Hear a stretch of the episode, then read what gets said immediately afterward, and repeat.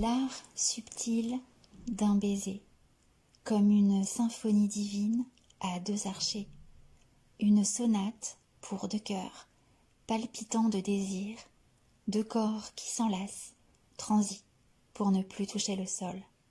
Un de ces moments fougueux qui vous font croire à l'éternité, au pour toujours et au à jamais, de ceux qui vous font tutoyer les anges, toucher les étoiles, oublier le décor, la foule ou la pendule, rater le train et se croire immortel. On a tous ces baisers quelque part, qui se gravent sur le derme et sur l'âme, au coin de la bouche ou dans notre mémoire. Par pudeur, je tairai la dernière fois que l'on m'a ainsi embrassé. Mais je vous souhaite, mes amis, des concertos à n'en plus finir.